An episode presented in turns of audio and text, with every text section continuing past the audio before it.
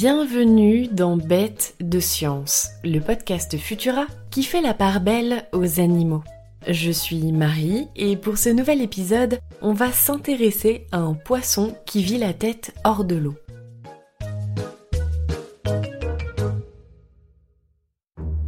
Drôle d'animal qu'est le goby.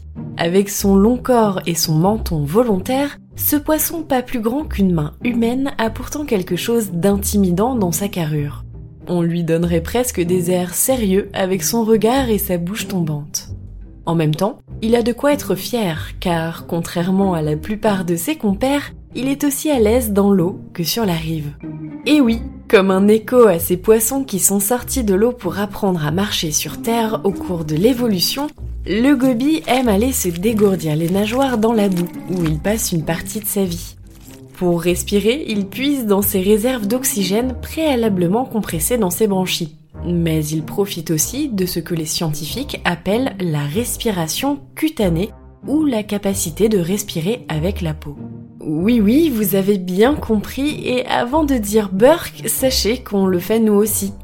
Bon, d'accord, chez l'humain, qui est un animal à sang chaud, elle ne représente qu'un ou 2% de notre respiration, car la peau est plus épaisse et moins perméable aux éléments.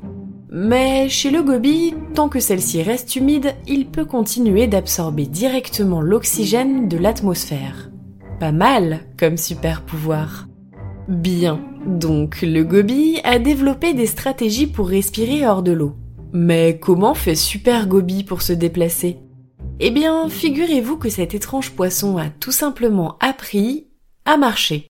Enfin, à se traîner plutôt.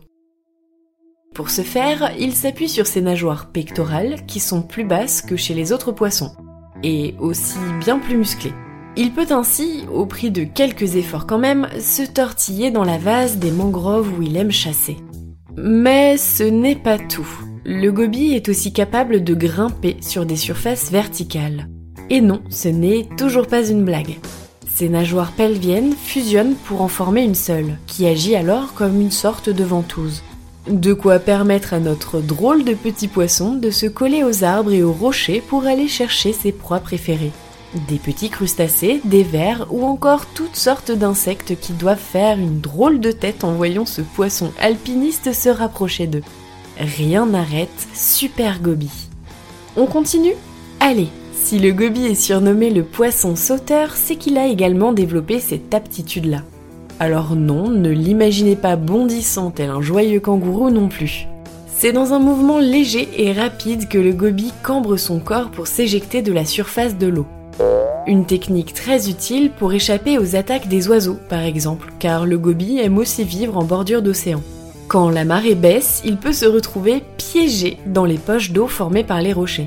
Mais grâce à ses talents d'athlète, il peut sauter de cavité en cavité pour échapper à ses prédateurs. Décidément insaisissable, Super Gobi. Bon, d'accord, mais qu'est-ce que l'intelligence a à voir dans tout ça? Car oui, tout bon super-héros en a aussi dans le ciboulot. Eh bien, ce n'est pas tout de sauter. Il faut encore savoir où aller et pour cela le goby est très doué. Durant la marée haute, il examine le relief des rochers qu'il croise pour repérer tous ceux qui formeront des refuges potentiels une fois les eaux retirées. Malgré son cerveau d'à peine quelques milligrammes, il est capable de retenir la carte précise de tous ses points et d'atteindre son objectif dans 97% des cas.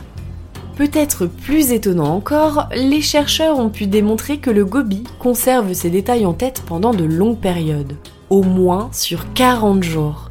Il est par ailleurs capable de mémoriser sans cesse de nouveaux environnements et de nouveaux reliefs.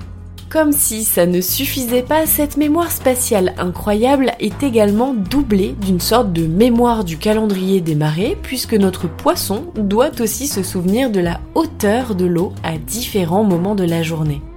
Alors, pas si bête, le goby.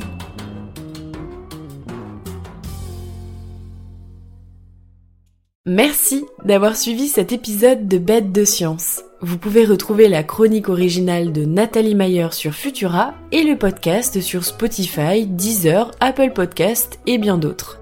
Pensez à vous abonner pour ne plus manquer un seul épisode et retrouver nos autres podcasts sur vos applications audio préférées.